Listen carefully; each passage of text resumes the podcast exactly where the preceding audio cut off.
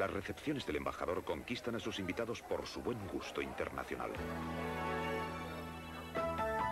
Oh, Ferrero Rocher. Beautiful. Delicioso.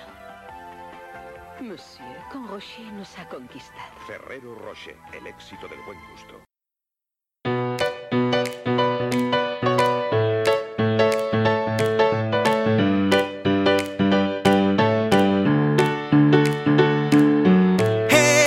Bienvenidos a carretedigital.com, el programa, un podcast que hablamos sobre fotografía y volvemos, eh, volvemos a la emisión después del verano. ¿Qué tal, qué tal ha ido el verano? Eh, espero que bien, que hayáis hecho muchas fotos y nada, nosotros no hemos hecho muchas, pero aquí estamos para explicaros cómo hacerlas, aunque luego no las hagamos.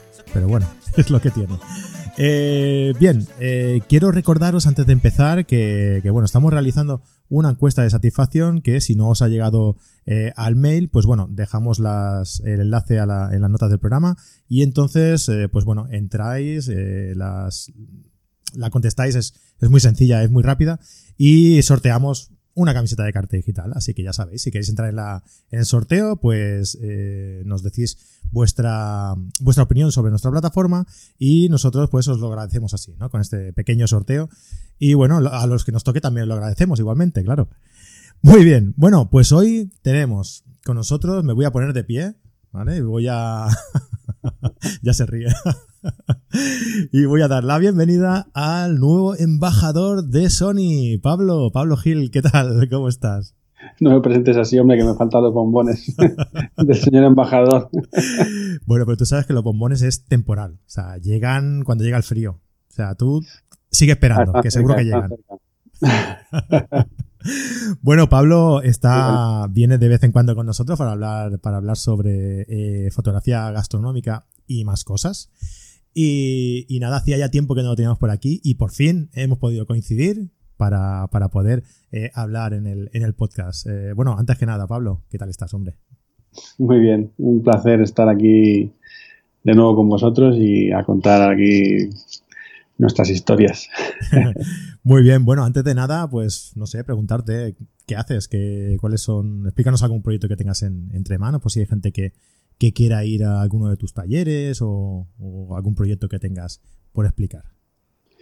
Pues entre manos, mira, después de terminar el preverano, que digo yo, que estuvimos ahí con...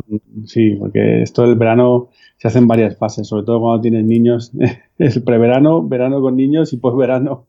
Sí, sí, sí. Entonces, eh, eh, hicimos varios talleres en julio que salieron muy interesantes y bueno, ya tenemos nuevas fechas ahora en septiembre para, para seguir con, con más talleres. Eh, ya sabes que los dos principales que yo suelo dar, uno es obviamente el de foto gastronómica, que eh, ahora mismo tenemos programado en Madrid y en Tarragona. El de Tarragona te pillará cerca, así que así te animas. Y, y, el de Madrid será el, el 28 y 29 de septiembre y el de Tarragona es el 6 de octubre. Eh, luego también tenemos eh, fechas para flash de mano y compactos que estamos haciendo, programando.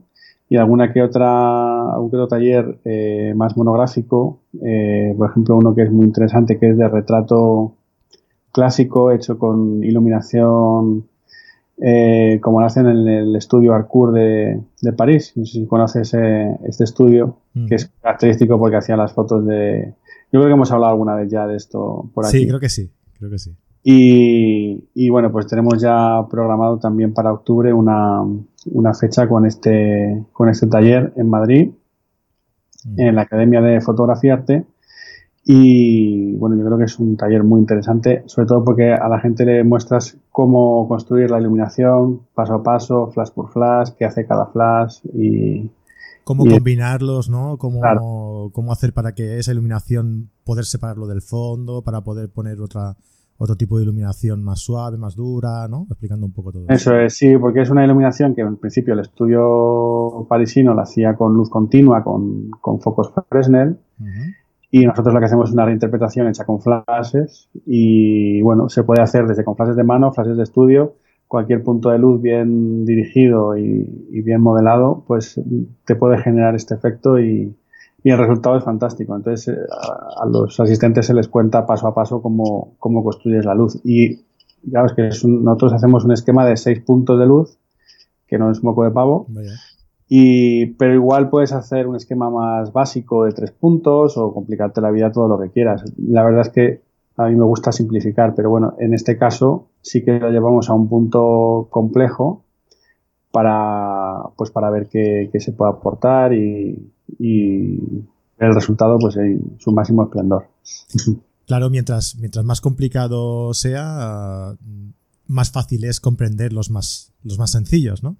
Entonces, claro, Sí, además como se hace paso a paso, Claro. vas pasando por, por distintas fases desde y, y vas añadiendo luces y vas viendo cómo, cómo cambia el resultado, ¿no? Muy interesante.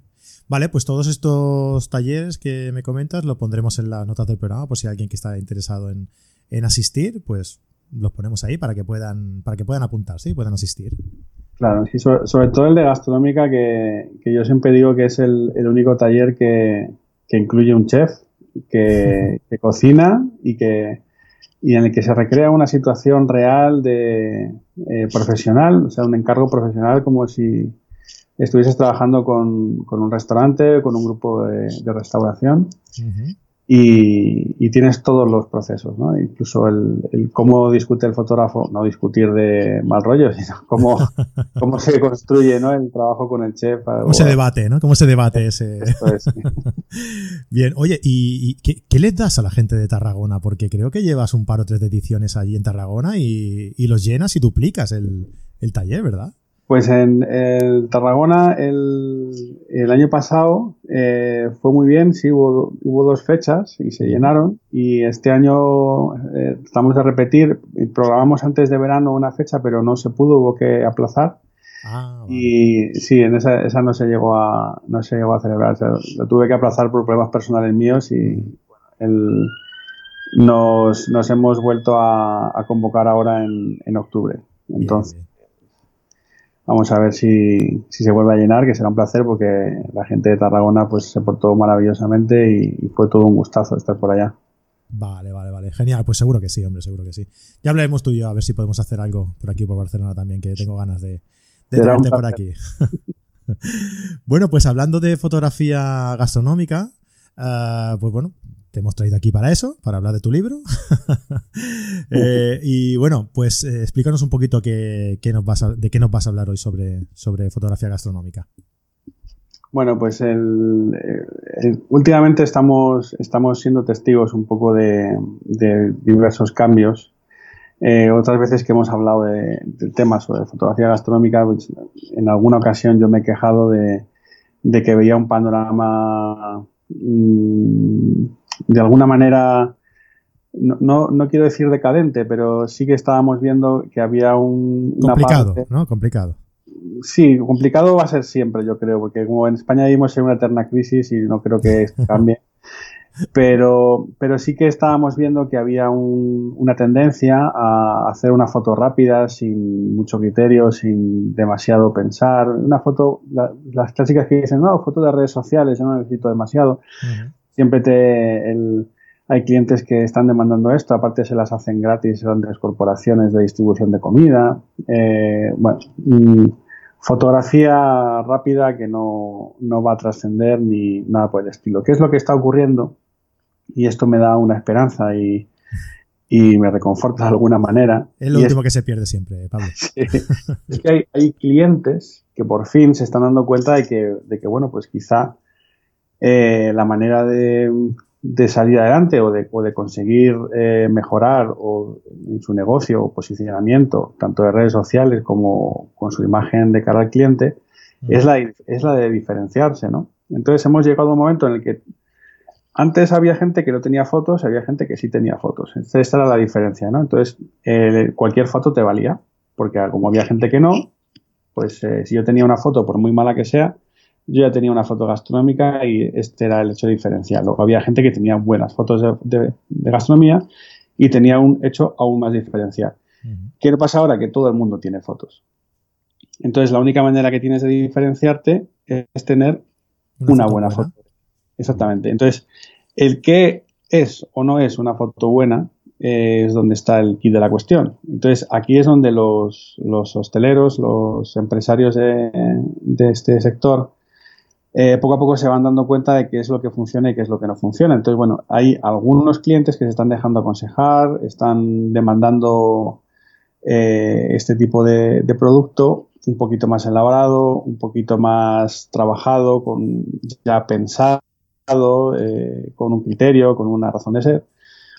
Y, bueno, mm, es un soplo de aire fresco porque yo he notado que pues desde 2016 para acá empiezan a, surgir más, eh, más demanda de esto, empiezan a salir más presupuestos adelante y, bueno, yo quiero animar eh, a que todo el mundo tire por aquí. lo, que nos, lo que nos gusta eh, a nosotros, los, los, fotógrafos que somos de alguna manera un poco especialistas en algo, o sea, no, no Mm, sin, faltarle a nadie.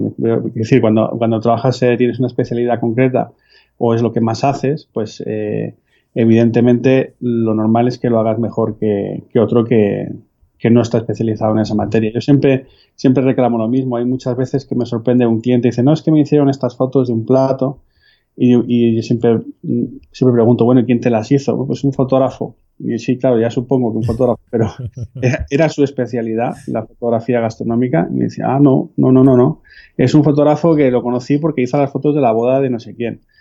Entonces, no, no es que un fotógrafo de bodas no pueda hacer una foto gastronómica, pero si tú te dedicas a hacer bodas y un día te dicen que hagas un plato, evidentemente el resultado no puede ser el mismo que si a un fotógrafo que está haciendo todo el día fotografía gastronómica te lo hace.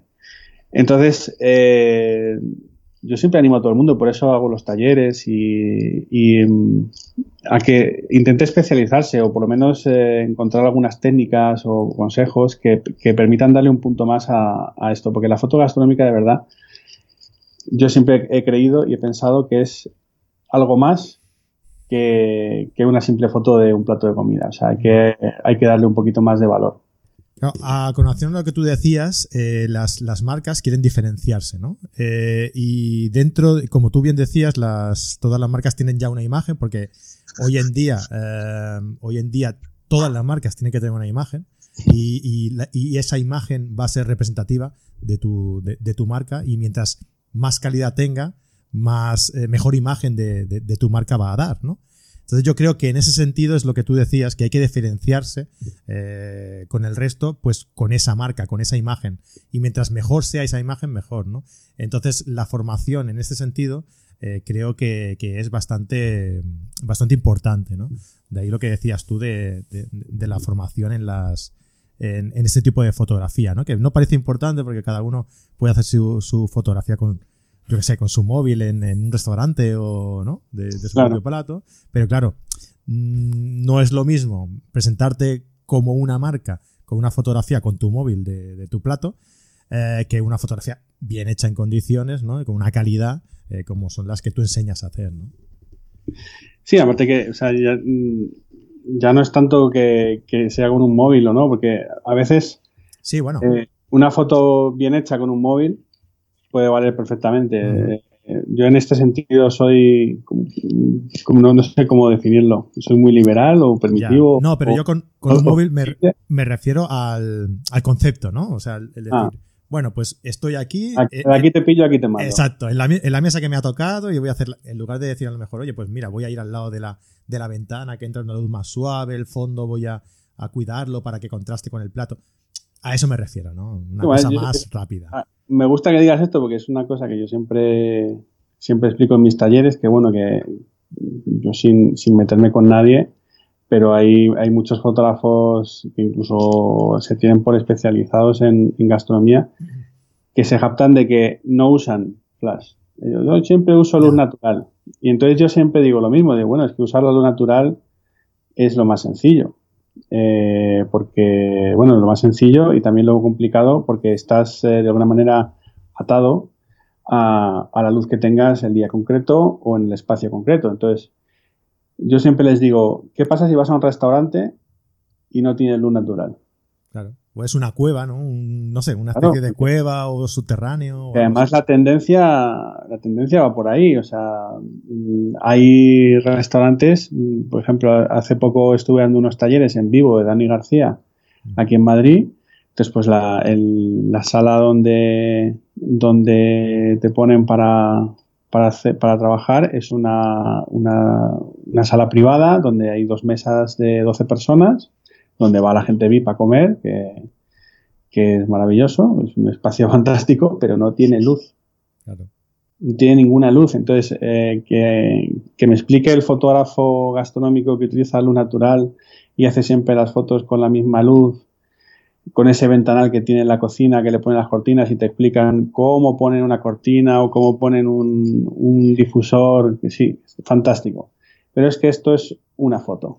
Y si haces siempre la misma foto, pues eh, claro, mm, un trabajo comercial va a ser difícil. Está muy bien para tu cuenta de redes sociales, tendrás muchos seguidores, harás fotos estupendas y magníficas, pero será básicamente siempre la misma foto con distintos elementos. Claro. Entonces yo siempre les animo a que a que crezcan un poco más en este sentido y aprendan a iluminar. Es decir, si tú no tienes el sol, pon tú el sol. Si quieres el sol en esta posición, pon tú el sol en esta posición. Si quieres que la luz se, se disperse de esta forma, que se disperse de esta forma.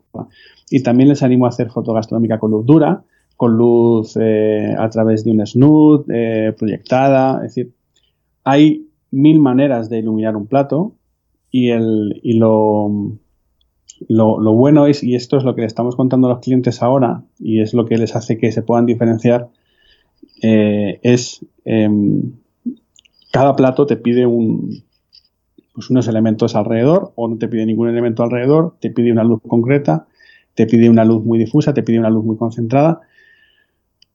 Los platos hablan. Y, y claro, mm, tampoco es lo mismo hacerle fotos a un plato de un chef con estrella Michelin que, que te tienes que quitar el sombrero y limpiarte los zapatos al entrar, porque, porque son verdaderas obras de arte. No, no es lo mismo esto, evidentemente, que irte a un restaurante de, de un cubierto de 30 o 40 euros, que es muy respetable también, pero que el, el cuidado estético que le ponen a los platos no está al mismo nivel que el otro, obviamente. Eh, pero por cuestiones obvias. O sea, eh, entonces, en- eh, el trabajo del fotógrafo es distinto. O sea, seguramente tienes mucho más trabajo con el de 30-40 euros el, el menú que con el de estrella Michelin, que ya te ha hecho todo el trabajo estético. Entonces, eh, tú apenas tienes dos cositas que, que aportar. Entonces, eh, por fortuna, y resumiendo en este tema, los clientes empiezan a darse cuenta de estas necesidades, eh, nos estamos empezando a divertir mucho porque eh, metemos eh, más, más madera, como quien dice, en, las fotos y, y nos, está, nos está divirtiendo. Estamos teniendo este, este año unos clientes, la verdad es que muy, muy agradecidos en este sentido. Y bueno, ojalá siga así y ojalá siga así para todo el mundo y que cada vez haya más demanda de este trabajo de, de más calidad y que por favor los clientes pidan fotógrafos gastronómicos.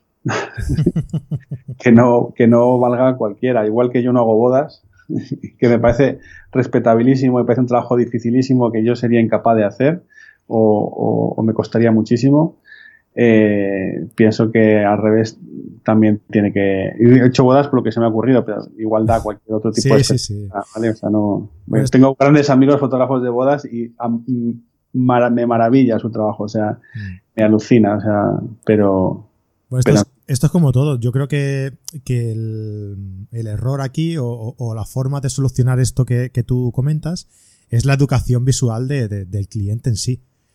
Claro, porque ellos, hasta que ellos no se den cuenta de que un fotógrafo tiene que ser especializado como ellos mismos son especializados en su, en su campo, pues, mm, bueno, eh, claro, evidentemente un fotógrafo que le presenten un proyecto eh, aunque él no sea especialista en eso y le hace falta el dinero para vivir, pues va a decir que sí, ¿no? Y se lo va a intentar currar y tal, pero claro, evidentemente para el cliente el trabajo no va a ser igual de, de eficiente, ¿no? Por muy bueno que sea el fotógrafo, que seguramente hace un gran trabajo, pero seguro que se le escapan muchísimas cosas que solo se consiguen con la experiencia del que está especializado en, esa, en ese sector. Sí, y además el, lo que se trata, trata de lo que se trata también es de, aportarles eh, algún tipo de valor añadido desde el punto de vista publicitario también, porque eh, a fin de cuentas de lo que se trata es de llamar la atención. Es decir, yo tengo una foto en la que, por un lado, el objetivo primario es siempre despertar el apetito del, potencial cliente del restaurador. Y esto se consigue pues prácticamente siempre, pero eh, ya no basta solo con, que veas la foto y, te apetezca comer el plato. O sea, eh, a nosotros nos gusta que, los, que las fotos cuenten algo o por lo menos te provoquen un estado. Es decir, que vaya un poquito más allá, o que te llame la atención, o que, eh, bueno, que consigan un punto de, un punto de destacar, de, destacar en ese sentido, ¿no? Que no, te quedes solo con, ah, bueno, mira, qué, qué petitoso, sino que si consigues algún wow, pues es, fantástico y algunas veces se consigue, ¿no? Yo siempre recuerdo con, recuerdo una de las últimas fotos que hemos hecho este, este año, que es un, un batido, bueno, que solo ver el batido sin más, ya a ti te, hace un wow porque dices tú, coño, esto es un batido, o sea, necesitamos cuatro personas para medio trabajo hecho, ¿no? Entonces, es, es, es un restaurante aquí en Madrid que se llama Food Truck eh, y que no es un food truck, o sea, es un restaurante que se llama Food Truck, pero no, no está en un food truck, ¿vale? O sea, tiene local. y, y mm, eh, pues tiene un batido que se llama Freak Shake que en Estados Unidos pues son bastante populares y, bueno pues es una jarra de batido muy decorada con confeti, con chocolates, etcétera. Y es que de, la jarra sale un trozo de tarta, un helado, un cofre, un entonces si te metes en mi cuenta de Instagram en Pablo Gil Foto es, eh, está por ahí y, y, yo he hecho una versión en la que están todos los elementos flotando y el batido está saliendo salpicado del, del, de la jarra, ¿no? Lo he visto, lo he visto. Esta foto te digo. Vale. Tengo otra parecida que está hecha con una hamburguesa en la que, claro, pues tiene una narrativa estas fotos, ¿no? Por ejemplo, la, de la hamburguesa yo le decía al cliente, digo, digo, las hamburguesas cuánto tiempo han estado proscritas por nuestras madres. No sé si tanto las madres de ahora, que ya son de mi generación, eh, pero a mí siempre de pequeño me decían que la hamburguesa era una comida mm, insana, grasosa, muy calórica, que era que si la comida rápida, claro, yo cuando era pequeño pues estaba el McDonald's, el Burger King y el Wendy, o que luego cerró, que es caca. O sea, eso no te lo Va de retro. Caca. Eso es basura. O, con todos mis respetos, a si me van a demandar. No, no fastidie. No, pero es verdad, es verdad, siempre he estado así. Incluso yo he llegado a escuchar que, que las hamburguesas se hacían con carne de rata. O sea. no, sé con qué están hechas, lo que sí es cierto es que, ni las bacterias se las comen porque está esa hamburguesa que duró, duró un año o no sé cuánto tiempo, no sé si todavía sigue, y había un tío que hizo un experimento que le iba haciendo fotos y la hamburguesa siempre estaba igual y pasaban los meses y la hamburguesa siempre estaba igual. Entonces, si un alimento no se pudre es que no es comida. Yo siempre, siempre he pensado esto. Bueno, entonces en, este caso, claro, yo le decía. Supuestamente, eh, supuestamente. Sí, siempre, siempre presuntamente. presuntamente. Entonces, en este caso, yo le decía, bueno, pues eh, siempre me gusta añadir pues, en las fotografías elementos frescos que, te cuenten un poco pues, los ingredientes con los que están hechos los, los platos o, el producto que estás presentando, ¿no? Y, dando importancia pues a, un producto que equilibre. Por ejemplo, si tienes una hamburguesa, pues mm, fantástico poner unas lechugas, unos tomates, esto en, una foto tradicional. En este caso yo dije, yo, si cogemos la hamburguesa y la separamos y la, dejamos toda separada con los ingredientes al aire, bueno, pues el mensaje es muy claro. Aquí no escondemos nada ingredientes naturales del campo a tu mesa. Es decir, el mensaje puede ser el que, el que tú quieras. Entonces, es un concepto de foto publicitaria aplicado a, a foto gastronómica más, más próxima. Y lo mismo con el Freak Shake, que bueno, pues es un postre ultracalórico. No hay mucho que hacer al respecto. Es calórico y ya está. Entonces, pues hazlo divertido. Pues. Entonces, sí, ya sabemos. Puedes poner un sobrecito de sacarina por al lado, pero no funciona mucho. No, entonces, pues, hacer una cosa loca en el que el, postre está el líquido del batido está salpicando y los elementos están flotando en el aire, pues me parece divertido. Aparte que, que llama la atención. Tú ves la imagen y mm, pues piensas, vamos a ver qué es esto. Y luego ya te fijas en dónde es, en qué no es, etcétera. Entonces, este tipo de, herramientas me parecen que, son, son, muy positivas eh, para darle importancia a un, a un negocio, a un, a un, restaurante. Y desde luego marcan la diferencia, porque mm, no es además no es una foto barata. O sea, decir, mm, hacer una foto de este tipo no se, no se hace en dos horitas. O sea, tienen su preparación, tienen su postproducción, y a la hora de hacer las tomas, pues bueno, pues te lleva unas horas. Entonces, pero funciona, sí. Yo, creo que es una, una, foto que, yo creo que es un tipo de foto que funciona. No es para todo el mundo y, hay otras muchas maneras de, destacar también, eh, pero, pero bueno, se están haciendo cosas en este sentido y, y, y, ahora que comentas esto, el, eh, no sé si lo hemos comentado alguna vez o no, pero el tema de la edición de la, de la fotografía de, eh, gastronómica, ¿tiene, ¿tiene mucha importancia o, intentas que salga directamente la foto lo máximo eh, de, hecha ya de la cámara? Yo, siempre intento que salga lo máximo hecho de la cámara. Obviamente en una foto como esta del batido que te digo es imposible porque pues, son distintos elementos flotantes y no...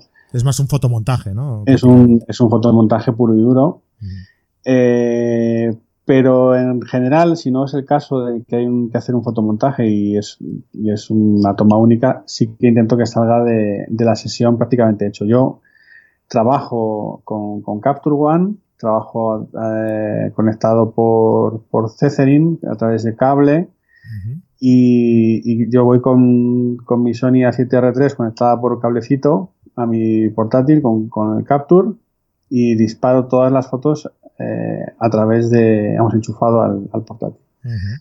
La ventaja que tiene esto es que yo veo la foto directamente en el, en el, revelador y, yo ya voy en la sesión haciendo mis ajustes de revelado y a medida que sigo disparando esos ajustes se mantienen. Entonces yo ya voy disparando la sesión con mucho trabajo hecho. Eh, luego yo pues elijo las, eh, las tomas que me parecen las más adecuadas, las mejores, y ya solo me va a quedar mm, hacer pequeños ajustes por zona, eh, a lo mejor levantar alguna sombra, bajar alguna luz alta que me quede demasiado alta, que no va a ser no va a ser lo habitual porque yo tengo ahora últimamente mucha manía de subexponer y es una. Es, es, curioso porque yo antes sobreexponía cuando trabajaba con Canon. Sí, siempre el derecheo, ¿no? Eh, sí, con Canon era lo habitual porque pues, su sensor tenía más información en esta parte. Y desde que trabajo con Sony, la verdad es que he invertido un poco los. Eh, las manías, ¿no? Entonces ahora, ahora generalmente las fotos me quedan un poquito un poquito más uh, subexpuestas de, de, lo que trabajaba antes. Pero, pero bueno. Sony trabaja mejor levantando sombras que, que, bajando luces. Aunque bajando luces tengo entendido que también responde bastante bien. Claro, es que el rango dinámico es, como te diría, de la noche al día. El rango dinámico es muchísimo más amplio que el de Canon, incluido el de la 5D Mark IV, eh, que es para mí el más amplio de los que tiene Canon, pues incluido este, el de una Sony A7R3 o una 7R2, es mucho más ancho eh, y las luces las recuperas muy bien tipo una Canon y las sombras las recuperas súper bien. eso, he escuchado. Es, eh, eh, yo creo que al final nos está mal acostumbrando este tipo de sensores tan avanzados. y, yo ahora mismo, eh, alguien se lo comentaba esta semana, digo, creo que se nos está olvidando exponer. pero no sé, lo veo, lo veo de una manera positiva porque mm, yo me estoy olvidando de la exposición y me estoy preocupando más de la iluminación. Es decir, mm, pienso más en las relaciones entre luces que en el mero hecho de tener un, una, exposición bien hecha. Una exposición eh, académica exacta. Entonces, bueno, eh, digamos que es una preocupación menos. Sí, sí. Pero sin exagerar tampoco, porque decir, tampoco vamos a hacer una foto cinco pasos por debajo. Claro. A ver, yo me imagino que, que- no lo he probado, no lo he probado todavía. Eh, supongo que ahora conociendo al embajador de Sony, igual. ¿A quién? ¿A quién? ¿Quién es este? Bueno, eh, en serio, no lo he probado, pero yo me imagino que llega un punto en el que te va a hacer falta o filtros o, o- o retoque. Porque, a ver, sí, tendrá mayor respuesta a un rango dinámico grande, pero a veces el rango dinámico es tan insalvable que, que, hombre, recuperarlo a mí me parece un poco imposible. Ahora, no sé, igual me sorprende el día que la pruebe. No, evidentemente hay un límite. O sea, el- el- en este caso estamos hablando de 15 pasos de luz, eh, que se aproxima mucho a, a lo que tienes en formato medio. Eh, pero evidentemente nada- no es mágica. O sea, esto, los milagros no existen. Eh, me acuerdo que estábamos haciendo unas fotos para mm, unas fotos para Delibero eh, con, en- con- para el Mundial, este que, que hemos celebrado a principio de verano. Y en esas fotos, pues eran en exteriores, con, con unos modelos y actores que, que pues estaban interpretando el papel de comensales, que están disfrutando comida que han encargado, y era en una terraza en exteriores. Y, y bueno, pues había un cielo muy chulo, unas nubes, con unos trails de estos de aviones que se cruzaban y una puesta de sol, tal. Entonces, bueno, pues en, en primer plano eh, estaban ellos, eh, había, um, había un fondo de árboles eh, que se veía desde la terraza, es un, un ático que hay cerca de Plaza España aquí en Madrid, y, y luego detrás pues se veía el cielo. Bueno, entonces, el caso es que las fotos mm, de entrada, pues una de dos, incluso trabajando con flash, por cuestiones obvias, porque vale, yo podría iluminar a los personajes y, eh, y- y mantener el cielo correcto, porque yo puedo subir la intensidad del flash y ya está. ¿Qué pasaría? Que todos los demás elementos de la ciudad me quedarían subexpuestos, entonces no... Porque están más lejos, claro. Exactamente, no, no, no quedaría correcto. Entonces yo tengo que, estoy obligado a tener una, una exposición para la luz ambiente, matizar y dar la intención de luz con mi flash en función de esa luz ambiente.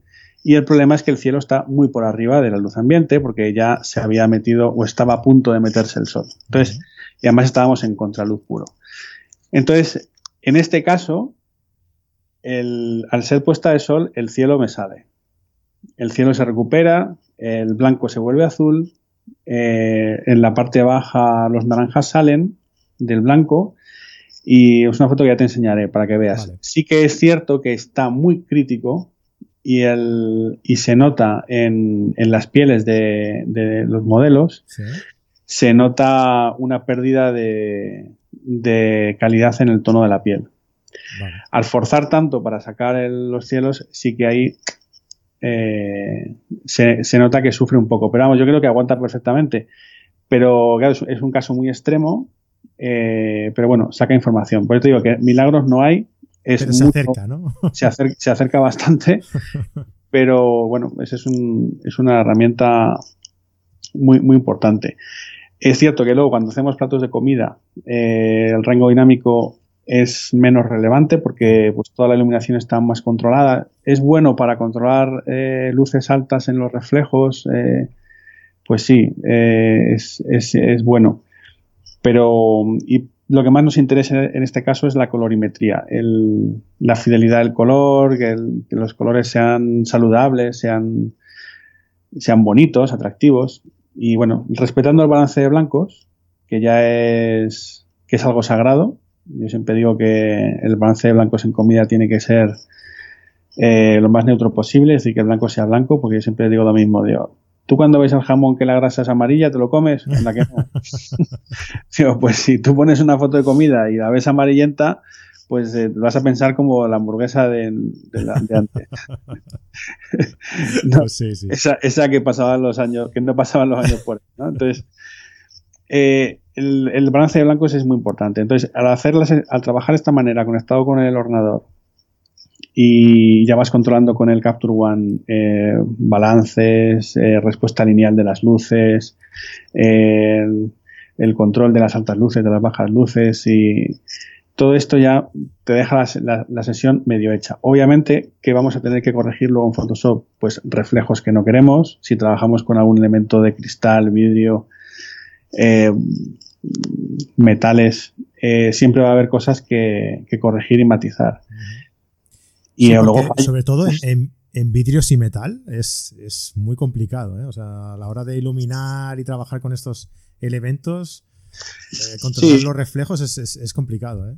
Puedes trabajar con, con luces polarizadas y, y, puedes matizar muchas cosas. Lo que pasa es que ya se complica, se complica la cosa porque hay, hay un conflicto.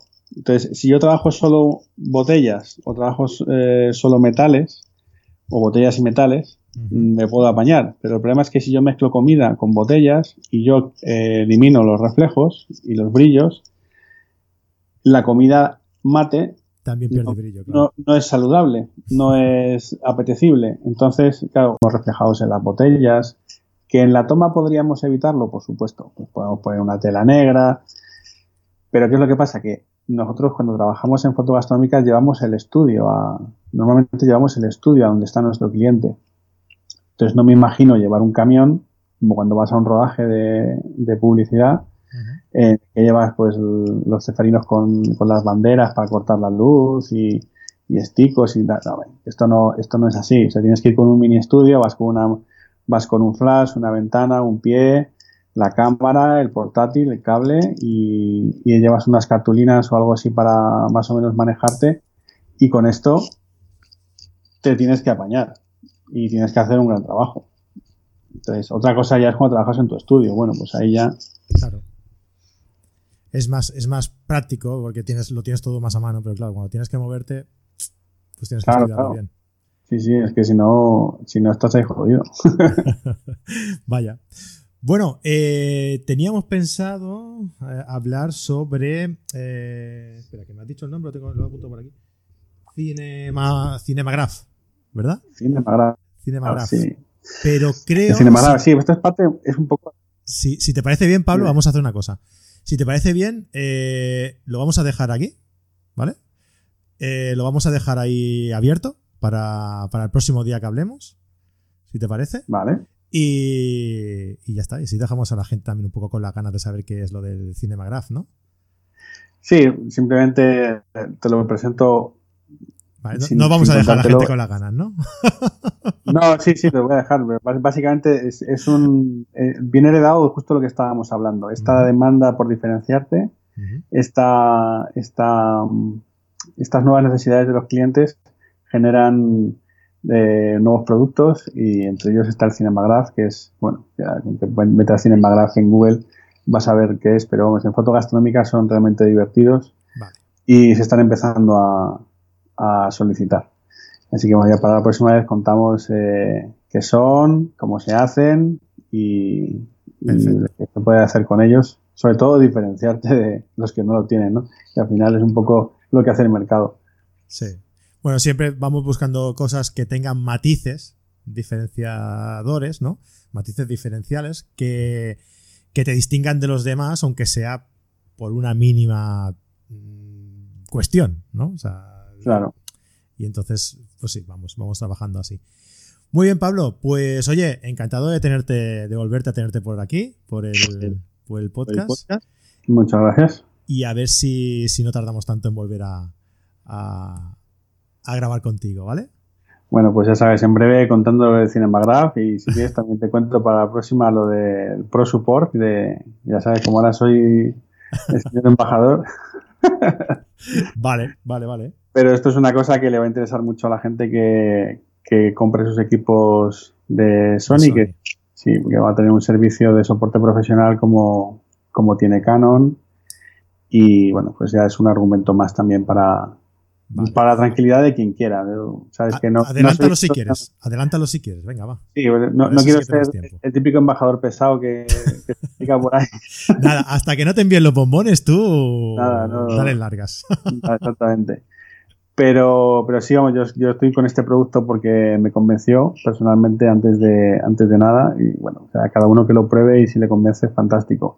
una, de, una de las cosas que hasta hace poco te podrían plantear tener dudas y dudas razonables era el hecho de si había un soporte profesional para, para la gente que se, que se compre equipos eh, Sony, o las nuevas Sony Alpha 7 R3 o la Sony Alpha 9, etcétera.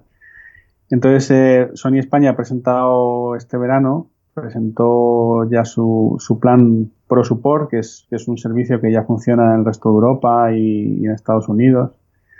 Y es un, un servicio de, de, pues, atención técnica directa, te garantizan eh, reparaciones en menos de tres días o, al menos eh, ¿sabes? tres días como, como máximo. Y, y, si no consiguen este, este tiempo de respuesta, tienes equipo de sustitución para que puedas seguir trabajando. Y lo bueno es que en España este servicio va a ser completamente gratuito, siempre y cuando tengas un, un mínimo de, de, equipo que está estipulado en la web de, en la web de Sony y si no recuerdo mal son dos cuerpos y tres lentes. O sea, creo que las, las, los requerimientos son incluso más bajos de los que tiene Canon con su CPS, si no recuerdo mal. Entonces, bueno, yo creo que es una, una cosa muy buena. Empezará eh, a funcionar a partir de finales de año y en, a partir de noviembre se empezarán a recibir las solicitudes de los profesionales que ya trabajen con Sony para que los tengan en el registro. Entonces, bueno, pues bienvenido sea, porque es una cosa que yo que llevo ya casi tres años, sí, tres años ha hecho que llevo con, trabajando con esta marca, pues lo estábamos demandando, porque realmente para mí es eh, pues algo que necesitaba y, bueno, pues ya por fin, por fin llega. Genial, perfecto. Pues eh, dejamos, me pasas luego también el enlace para poder apuntarse para quien tenga un, equipo de Sony que sea compatible con esta eh, con esta con este servicio y, nada pues eh, que, buen servicio ofrecido por, por Sony eh, ya te digo ojalá yo pudiera yo pudiera juntarme no algún día bueno, pues nada, Pablo, lo, dicho. Muchísimas gracias por estar aquí con, con nosotros en el podcast. Y, gracias a vosotros y volvemos a hablar en, en poco tiempo, ¿vale? Nos vemos pronto. Venga, un abrazo. Chao. Y nada, a todos nuestros eh, seguidores, pues despediros hasta la semana que viene con un nuevo podcast de carretedigital.com. No olvidéis dejarnos vuestras reseñas, vuestras valoraciones y todo eso que, que soléis hacer también en los medios habituales. Un saludo y hasta la semana que viene. Adiós, adiós.